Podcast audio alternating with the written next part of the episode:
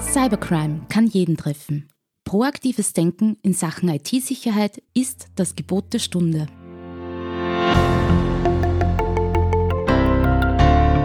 Im Antares Tech Talk, dem Podcast von IT-Profis für IT-Profis, beantworten unsere Experten und Partner die spannendsten Fragen rund um Netzwerk, IT-Sicherheit und Compliance und gewähren echte Insider-Einblicke.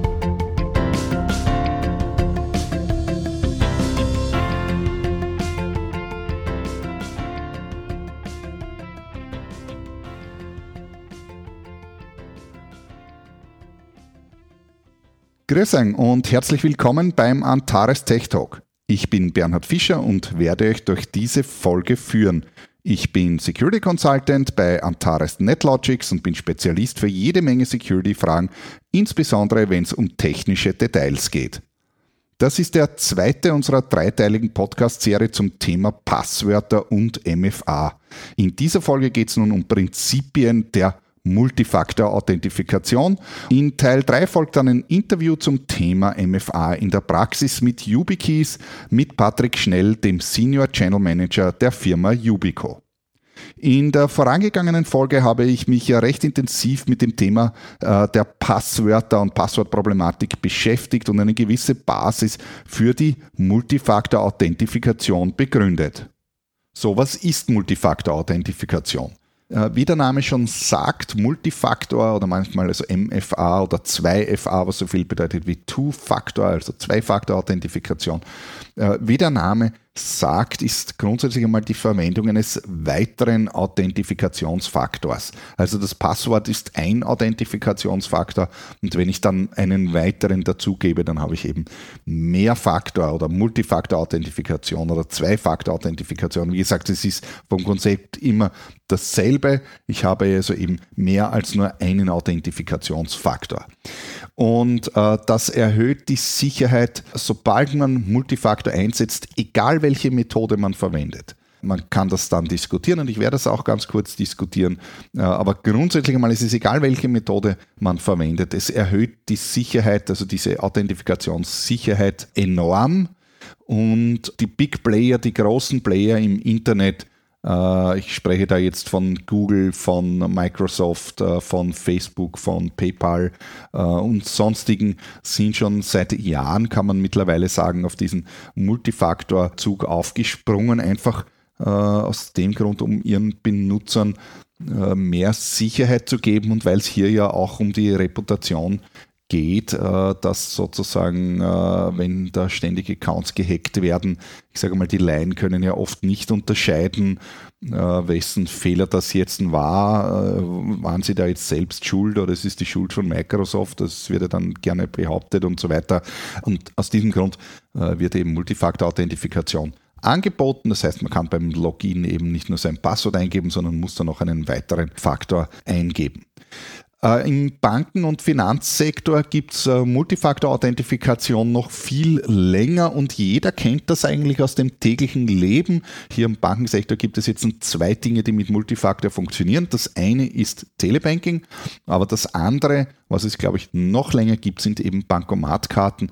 Äh, das heißt, wenn ich eine mit der Bankomatkarte eben zum Bankomat hingehen und Geld beheben möchte oder ich möchte eben äh, äh, etwas bezahlen irgendwo oder auf der Tankstelle äh, den Sprit zahlen oder was auch immer, ist jetzt egal, äh, dann muss man in der Regel oder musste man ursprünglich einmal zum einen im Besitz der Bankomatkarte sein. In der Bankomatkarte ist ein Chip drinnen und den äh, steckt man eben in dieses Bankomat-Terminal und dann kommt aber ein zweiter Faktor zum Einsatz, eben den PIN-Code. Man braucht also die Bankomatkarte, muss im Besitz der Bankomatkarte sein und das zweite ist, ich muss eben das Wissen über den PIN-Code haben und ohne diese beiden Faktoren kann ich also jetzt hier keine Transaktion, also keine Überweisung durchführen. Beim Telebanking ist es genau das Gleiche. Das gibt es ebenfalls schon seit Jahren. Ich kann, ich, ich kann mich, um ehrlich zu sein, nicht mehr erinnern, wie lange das her ist. Ich behaupte jetzt einfach mal frei 20 Jahre mindestens. Und damals hat man eben äh, auch per Web bereits äh, eben äh, aufs Konto schauen können und hier Überweisungen durchführen äh, müssen und so weiter. Hier wurden aber die sogenannten TAN-Codes benutzt Tarncode heißt eigentlich nichts anderes als Transaction Number und diese Tarncodes sind eben ebenfalls der zweite Faktor. Das bedeutet, ich muss mich also zum einen im Telebanking grundsätzlich einmal angemeldet haben. Das heißt, ich muss schon einmal Benutzername und Passwort zu Beginn äh, freige äh, eingegeben haben und muss also richtig gewesen sein, dann komme ich in das Telebanking hinein und dann, wenn ich aber eine, eine Überweisung, also eine Transaktion durchführen will, dann muss ich explizit noch einmal äh, so einen TAN-Code eingeben und ursprünglich einmal war das ja so, dass man, äh, hat man hier von der Bank äh, mit einem Brief, mit der Post einen Zettel zugeschickt bekommen und auf diesem Zettel waren eben, ich weiß nicht mehr genau, 30 so TAN-Codes drauf, äh, die waren nummeriert und das Telebanking hat einen dann aufgefordert, man möge doch den PIN-Code, also den TAN-Code mit der Nummer 17 eingeben und haben auf den Zettel hat man das abgelesen und äh, eben äh, die Nummer äh, also in die Webmaske eingegeben und dann ist kontrolliert worden, ob es eh der richtige Code ist. Heute funktioniert das natürlich etwas moderner. Äh, es ist dann äh, lange Zeit äh, das Ganze mittels SMS verschickt worden und dann ist man drauf gekommen, dass das nicht ganz so sicher ist, weil man kann nämlich Telefonnummern vertauschen, Handys stehlen und so weiter, also mittels SIM-Swapping oder eben wie gesagt, ich finde einfach ein Handy, also finden unter Anführungszeichen irgendwo und so weiter. Äh, man kann äh, im Telefonnetzwerk Telefonnummern spoofen und so weiter. Also hier gibt es eine ganze Reihe von Attacken gegen SMS und aus diesem Grund äh, ist man dann später jetzt äh, auf diese Push-Dance äh, umgestiegen wo das Ganze eben über äh, eine App mittels TCP/IP funktioniert, was verschlüsselt ist, ja. Und äh, der letzte Schrei ist, dass jetzt äh, das Ganze irgendwie in einer App verpackt ist, wo man dann Telebanking und Push dann in einer App hat, was aus meiner persönlichen Sicht eines Security-Experten eigentlich rein akademisch betrachtet eine Katastrophe ist, weil man dadurch eben den zweiten Weg wiederum verliert, weil man auf einem Gerät alles macht. Also äh, sowohl das Login, das Passwort und dann diesen TAN-Code auch und alles auf einem Gerät über eine Internetverbindung. Und die Sicherheit der TAN-Codes ist unter anderem ja daraus auch entstanden, weil es eben zwei Wege waren, weil das eine war das Internet und das andere war dann eben unabhängig davon. Ja? Das heißt, auf einem völlig anderen Gerät, über ein völlig anderes Netzwerk und auch wenn man jetzt ein Papier betrachtet, dann ist das auch ein anderes Netzwerk und ein anderes Gerät. Wie dem auch sei, äh, das könnte man in einer eigenen Folge vielleicht ausgiebig diskutieren. Um jetzt wieder zurückzukommen für MFA, ich wollte einfach nur ein paar Beispiele des, aus der Praxis vom täglichen Leben geben. Äh, jetzt hat man eben Multifaktor auch für normale Logins und eben nicht nur auf so, so heikel, wo es um Geld geht, sondern äh, normale Logins und egal ob es Webmaster, Client, Login am Windows Client oder sonst irgendwie ist, eben MFA eingeführt. Sprich, das ist also nichts anderes als die Benutzung eines zweiten Faktors. Man hat also mehrere Merkmale und da kann man, das kann man ich sage mal akademisch natürlich jetzt sehr ausarbeiten, aber ich möchte doch ein bisschen praxisnahe bleiben. Im Wesentlichen äh, kann man sagen, gibt es zusammengefasst äh, zwei Techniken und das eine wären jetzt einmal die sogenannten One-Time-Passwörter, kurz OTP abgekürzt äh, und das zweite ist zertifikatsbasierte Authentifikation. OTPs äh, gibt es hier, also OTP ist ein Konzept, äh, wo eben der Name sagt One-Time-Passwort. Das heißt, man hat also irgendeine, einen, äh, irgendeinen Algorithmus, der einen äh, ein Passwort generiert und dieses Passwort funktioniert eben einmal und wenn man das Ganze dann noch einmal äh, benötigt, kann man nicht dasselbe noch einmal verwenden. Also es darf nur ein einziges Mal äh, benutzt werden und im Wesentlichen steht dahinter eben ein kryptografischer Algorithmus, der verschiedene verschiedene Eigenschaften hat. Darum sage ich, es ist eben ein Konzept. Äh, konkret implementiert gibt es verschiedenste Varianten von äh, OTPs. Uh, vermutlich das bekannteste ist das sogenannte TOTP, Time-Based uh, OTP. Uh, und das ist diese Variante, wo man da in den meisten Fällen mittels Applikation so einen sechsstelligen Code bekommt und den muss man sozusagen eintippen. Und natürlich ist es auch hier so, genauso wie beim Passwort, also das, äh, das ist bei egal welchem Authentifikationsfaktor immer gleich.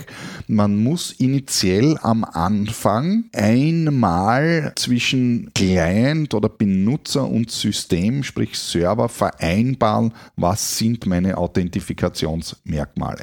Das Passwort muss ganz am Anfang, ich sage mal, beim Registrieren oder bei der Benutzeranlage einmal festgelegt werden. Natürlich kann ich das später ändern, aber trotzdem, vom Konzept ist es dasselbe. Zu Beginn muss ich einmal hier einen Austausch machen und mich einigen auf das Authentifikationsmerkmal. Und wenn ich mehrere habe, dann muss ich auch zu Beginn das einmal machen. Die meisten werden das kennen. TOTP ist eine sehr einfache Variante und da muss man beim Registrieren am Anfang in der Regel mit der App dann so einen QR-Code scannen äh, und dann wird das verbunden. In Wahrheit wird dabei einfach ein Schlüssel ausgetauscht, dass eben beide denselben äh, OTP-Generator verwenden können, äh, weil der Server dann überprüfen muss, ob das Passwort eben, also beziehungsweise das OTP tatsächlich richtig ist. Es gibt aber natürlich auch andere OTP-Varianten, die konzeptionell aber immer gleich funktionieren. Also irgendeinen, irgendein Passwort ausspucken, egal ob das jetzt ein Ziffern, Buchstaben oder was auch immer ist oder irgendwas Binäres. Das Konzept ist immer dasselbe. Und das zweite ist die Benutzung von Zertifikaten. Äh, was sind Zertifikate? Ein Zertifikat ist eigentlich grundsätzlich einmal ein Public Key. Also es wird immer Certificate-Based Out verwendet. Also es geht dabei um Public Key-Kryptographie und genau genau genommen handelt es sich dabei eigentlich um, also ich ist jetzt natürlich sehr einfach dargestellt, aber eigentlich handelt es sich hierbei um ein zufälliges Passwort. Eigentlich deswegen, weil ganz so einfach ist es nicht, weil wir haben hier Public Key Kryptographie, besteht aus einem Schlüsselpaar. Es gibt einen privaten und einen öffentlichen Schlüssel dabei. In jedem Fall ist es aber so, dass der Schlüssel nicht irgendwie sich ein Mensch ausgedacht hat, sondern der Schlüssel ist eigentlich eine zufällige Zahl oder sind je nach Algorithmus mehrere zufällige Zahlen, die vom Computer generiert worden sind und äh, die Zufälligkeit macht es eben aus. Und ganz zu Beginn habe ich gesagt, ja, was sind schlechte Passwörter? Schlechte, beziehungsweise umgekehrt, was sind gut, gute Passwörter, sind solche, die mittels Generator zufällig generiert worden sind. Da diese Zertifikate aber relativ lange Zahlen sind, also das kommt jetzt darauf an, was für ein Algorithmus da verwendet wird, aber man kann hier schon, äh, also RSA-Schlüssel zum Beispiel, also wenn man hier von RSA-Kryptographie, es gibt andere auch natürlich, aber wenn man von RSA spricht, dann haben wir in der heutigen Zeit auf jeden Fall zumindest 2048 Bit und das ist halt doch ziemlich viel, also 2048 Bit, das sind 256 Bytes, wenn man aus dem Ganzen jetzt ein äh, Passwort macht, ein, ein menschlich lesbares, dann ist es auf jeden Fall ein Passwort, was 350 oder 400 Zeichen lang ist, kann sich natürlich kein Mensch merken und aus diesem Grund muss das Ganze natürlich irgendwo abgespeichert werden. Ja, wie sicher sind die einzelnen Dinge? Sicherheit ist immer relativ. Äh, Sicherheit, es gibt nicht absolute Sicherheit. Also es ist nicht so, dass man etwas macht und dann ist man sicher, sondern Sicherheit ist immer relativ und dazwischen gibt es Abstufungen natürlich. Manche Dinge sind sicherer als andere. Und das Zweite ist, der Bedarf an Sicherheit ist natürlich auch unterschiedlich. In manchen Situationen benötigt man mehr Sicherheit als in anderen Situationen, wo man eben weniger Sicherheit braucht. Und deshalb kann man nicht sagen, ja, das ist sicher und das ist unsicher, weil die Dinge eben sehr relativ zueinander sind. Bei den meisten OTP-Varianten ist es so, dass man in der Regel irgendwo ja diesen Code eintippen muss in eine Webmaske oder sonst irgendwo hin. Und das Problem an diesen äh, OTPs in dieser Form ist, dass man ja davon abhängig ist, dass der Client sicher ist. Wenn man jetzt davon ausgeht, dass der Client, also sprich der Computer oder der Browser, auf dem ich arbeite, äh, kompromittiert ist, wie auch immer das gemacht wurde, dann hilft mir an dieser Stelle das OTP äh, natürlich nur bedingt, weil wenn, ein, wenn das infiziert ist und jemand da jetzt mein Passwort auslesen, dann kann er das OTP natürlich auch äh, äh, damit auslesen und benutzen. Sicher ist die Sache trotzdem geworden, weil, äh, wie der Name sagt, das OTP ist ein Einmalpasswort. Und je nach Implementierung, also die Time-Based äh, TOTP-Variante gilt einen gewissen Zeitraum, aber auch nicht ewig, da sprechen wir jetzt von 10 Minuten oder so, ja.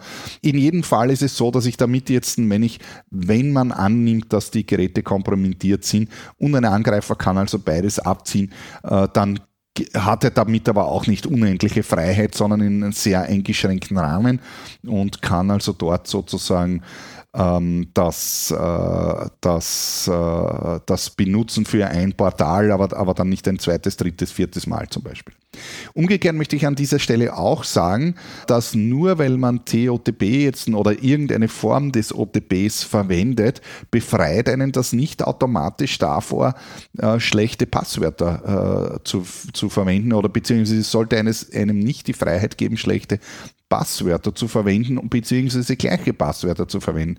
Weil wenn ein Gerät kompromittiert ist und ein Angreifer hier mitlesen kann und es ist OTP aktiviert, dann hindert es ihn, hindert es ihn, also den Angreifer unter Umständen daran, sich exakt auf diesem Portal anzumelden, äh, mit diesem eben weil OTP im Einsatz ist, aber er sieht unter Umständen ja trotzdem mein Passwort. Und wenn ich jetzt dasselbe Passwort auf anderen Portalen auch benutze und dort vielleicht nicht OTP aktiviert ist, dann kann sich der Angreifer sehr wohl dort auch wieder anmelden. Also man sollte nicht, sage ich mal, den Fehler machen, ja, jetzt habe ich OTP und jetzt ist egal, was ich für ein Passwort verwende. Das wäre also ein Schuss nach hinten. Das würde ich deswegen eben nicht empfehlen. Ja, die zweite Methode, wie ich schon gesagt habe, sind Zertifikate. Zertifikate sind insofern äh, oder werden generell als etwas sicherere Variante betrachtet und zwar deshalb, weil, ähm, wie ich jetzt schon erwähnt habe, das Ganze eine relativ lange und komplexe Angelegenheit ist, die man eben nicht so einfach äh, sich sowieso nicht merken kann, aber auch nicht abtippt. Es ist jetzt nicht so, dass man da jetzt in 400 Stellen irgendwo ab, abtippen muss, sondern das sind Dinge, die normalerweise eben automatisch gehen. Sprich, diese Schlüsseln für die Zertifikatsvariante müssen also irgendwo gespeichert werden, weil man sie eben nicht im Kopf speichern kann. Und dafür gibt es eben verschiedene Speicherorte. Wohlgemerkt ist auch für OTP äh, natürlich ein Schlüssel im Einsatz, äh, nämlich der Schlüssel, der eben äh, also der Schlüssel zu den OTPs eben ist. Zum Beispiel das, was man mit dem QR-Code zuvor äh, getauscht hat. Und auch das will natürlich irgendwo gespeichert werden, äh, weil auch dieser Schlüssel natürlich lang ist, sonst funktioniert das Ganze nicht. Ja, und wo kann man so Dinge speichern? Ja, ganz klar, auf der Festplatte, man kann es am Smartphone speichern, äh, so moderne PCs haben ein TPM, wo, man irgendwas speichern kann, ist aber dann doch irgendwie eher seltener verwendet. Oder man hat eben ein externes Hardware-Modul, also sprich, ich sage jetzt einmal bekanntesterweise irgendeinen USB-Stick normalerweise, wo man das Ganze eben abspeichern kann. Und diese Hardware-Module gelten in der Regel äh, eben als die sicherste Variante, weil sie eben ein, ein kleines Stück Hardware ist, das man leicht einstecken kann, in die, auf den Schlüsselbund hängen kann oder sonst irgendwo hin. Und weil das äh, speziell designte ähm, Sicherheitshardware ist, aus der ich eben nicht so einfach wieder den Schlüssel herausbekomme. Es gibt da eben äh, auch welche, aus denen man den Schlüssel gar nicht herausbekommt. Wie gesagt, hundertprozentige Sicherheit gibt es nie und es wurden Schlüssel schon äh, aus so Hardware-Teilen mittels Ele Elektronenmikroskop und so weiter ausgelesen, aber das ist natürlich ein Riesenaufwand, der mit entsprechenden Kosten verbunden ist. Den wird man jetzt nicht äh, für irgendeinen 0815-Zugang äh, natürlich anwenden, wenn mich das Verfahren hier zigtausend Euro kostet, um den Schlüssel herauszubekommen. Ja, anders als eben, wenn Schlüssel auf der Festplatte zum Beispiel gespeichert sind oder am Smartphone gespeichert ist, wo man durchaus auch unterstellen kann, dass die Dinge kompromittiert werden, wobei die Sicherheit von Smartphones verglichen mit normalen PCs doch ziemlich hoch ist. Wie dem auch sei, es ist natürlich nicht hundertprozentig sicher, sowas kommt immer wieder vor, äh, dass Computer infiziert werden und wenn sie infiziert werden, sage ich mal, dann hat ein Angreifer ja Zugriff auf die gesamten Daten auf der Festplatte und somit auch unter Umständen auch auf die Dateien, wo er eben solche Schlüssel finden kann. So, ich möchte jetzt noch ein bisschen im Speziellen auf die Hardware-Tokens eingehen. Hardware-Tokens sind also eben, wie schon gesagt, so kleine USB-Sticks oder, oder kleine Displays, wo man eben äh, entweder einen Code direkt ablesen kann wie gesagt, die Sicherheit, also den Code ablesen ist dann wieder die OTP-Variante. Code ablesen hat immer zur Folge, dass ich es irgendwo eintippen muss, anschließen und das wiederum hat immer das Risiko, äh, dass eben der Client kompromittiert worden sein kann, im einfachsten Fall eben der Browser. Die zweite Variante ist eben die zertifikatsbasierte Authentifikation, wo eben dieser Schlüssel auf diesem Token gespeichert ist Sehr häufig ist es dann so, dass diese Schlüssel zusätzlich auch noch mittels PIN-Code äh, geschützt sind. Also die Schlüssel in diesem Hardware-Token, in diesem Hardware-Chip. Und das ist exakt auch das, was bei der ganz klassischen Bankomatkarte passiert. Das ist eigentlich nichts anderes als ein Hardware-Token. Also das ist eine Smartcard, ist ja, man sieht ja sozusagen die metallenen äh, Kontakte. Das ist sozusagen der Krypto-Chip, in dem alles Mögliche gespeichert ist, unter anderem aber auch eben der Schlüssel und freigegeben wird das Ganze eben mit dem PIN-Code. Und äh, der Schlüssel selbst wird also nie aus dem Chip äh, entfernt, sondern der bleibt immer drinnen. Aber wenn der PIN-Code eingegeben ist, dann kann dieses Stück Hardware eben die Authentifikation durchführen, sprich beweisen, dass es tatsächlich diese und jene, äh, diesem und jenen Besitzer gehört, sage ich jetzt einmal. Und dieses Freigeben wird eben mit, mit Hilfe äh, dieses PIN-Codes äh, aktiviert. Und dadurch habe ich dann auch wieder also habe ich mehrere Sicherheitsfaktoren bekommen, aber auf jeden Fall zwei. Ich muss zum einen im Besitz eben von diesem, äh, von diesem Token sein, zum anderen muss ich eben den PIN-Code im Kopf wissen. Und wenn ich den PIN-Code nicht weiß, äh, dann, dann gibt eben das, der Chip nicht die Authentität preis. Und Hardware-Token sind in der Regel auch so konstruiert, dass man hier nicht brute forcen kann. Das wird manchen vielleicht schon bei der Bankomatkarte passiert sein, wenn Sie den Code da dreimal oder den PIN-Code, der ja nur vier Stellen sind, wenn man den eben äh, dreimal verkehrt eingibt, dann wird der Chip deaktiviert. Also es ist dann nicht mehr möglich einfach. Die Bankomatkarte wird in der Regel dann eingezogen vom Bankomat. Äh, bei den Hardware-Tokens ist es aber dann so, dass eben diese, äh, diese Freigabefunktion ist deaktiviert und geht nicht. Man kann dann einfach nicht noch einmal probieren und das ist eben ein aktiver Brute Force Schutz. Es muss also das ganze Teil komplett resetiert werden. Es gibt da verschiedene Methoden und so weiter, würde aber jetzt auch zu weit führen. Ja, für Hardware-Tokens gibt es ja verschiedene Hersteller, ähm, die so etwas bauen. Also das ist ja auch nicht erst gestern erfunden worden, das gibt es ja auch schon bald seit Jahrzehnten, dass man irgendwelche Tokens hier äh, verwenden kann, die entweder Zertifikate oder eben äh, irgendeine Form des OTP können. In der Vergangenheit war es so, dass es mit diesen Herstellern ähm, naja, wie soll ich sagen, ähm, mehr dem, dem, zumindest dem IT-Administrator mehr oder weniger Freude bereitet hat, ähm, da, äh, also aus, auch jetzt aus meiner persönlichen Erfahrung, alle Hersteller hier ähm, sag ich mal, ihre eigenen Suppen gekocht haben und irgendwelche proprietären Protokolle und Treiber erfunden haben, die dann irgendwie nur unter gewissen Voraussetzungen auf gewissen Windows-Versionen funktioniert haben und so weiter.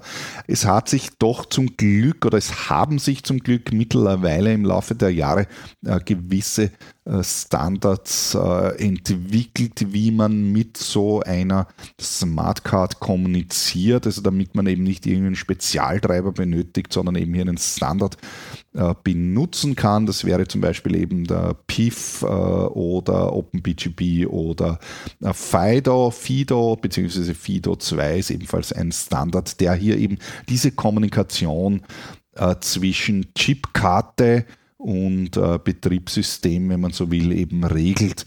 Und äh, Standards haben in dem Sinn äh, immer einen Vorteil. Und an dieser Stelle beschließe ich nun die heutige Episode und in der nächsten Folge geht es dann im Speziellen um MFA mit YubiKeys und zwar gemeinsam mit meinem Interviewpartner Patrick Schnell von der Firma Yubico. Ich hoffe, dass ich euch wieder einen etwas tieferen Einblick habe geben können. Wenn es Fragen gibt, gerne jederzeit und zwar an podcast.netlogics.at. Dann bis zum nächsten Antares Tech Talk. Viert Dank.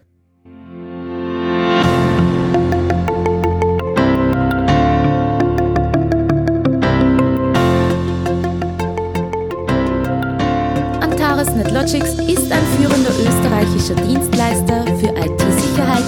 kritische Infrastrukturen und Managed Services. Hochverfügbarkeit, Sicherheit und Betriebskontinuität sind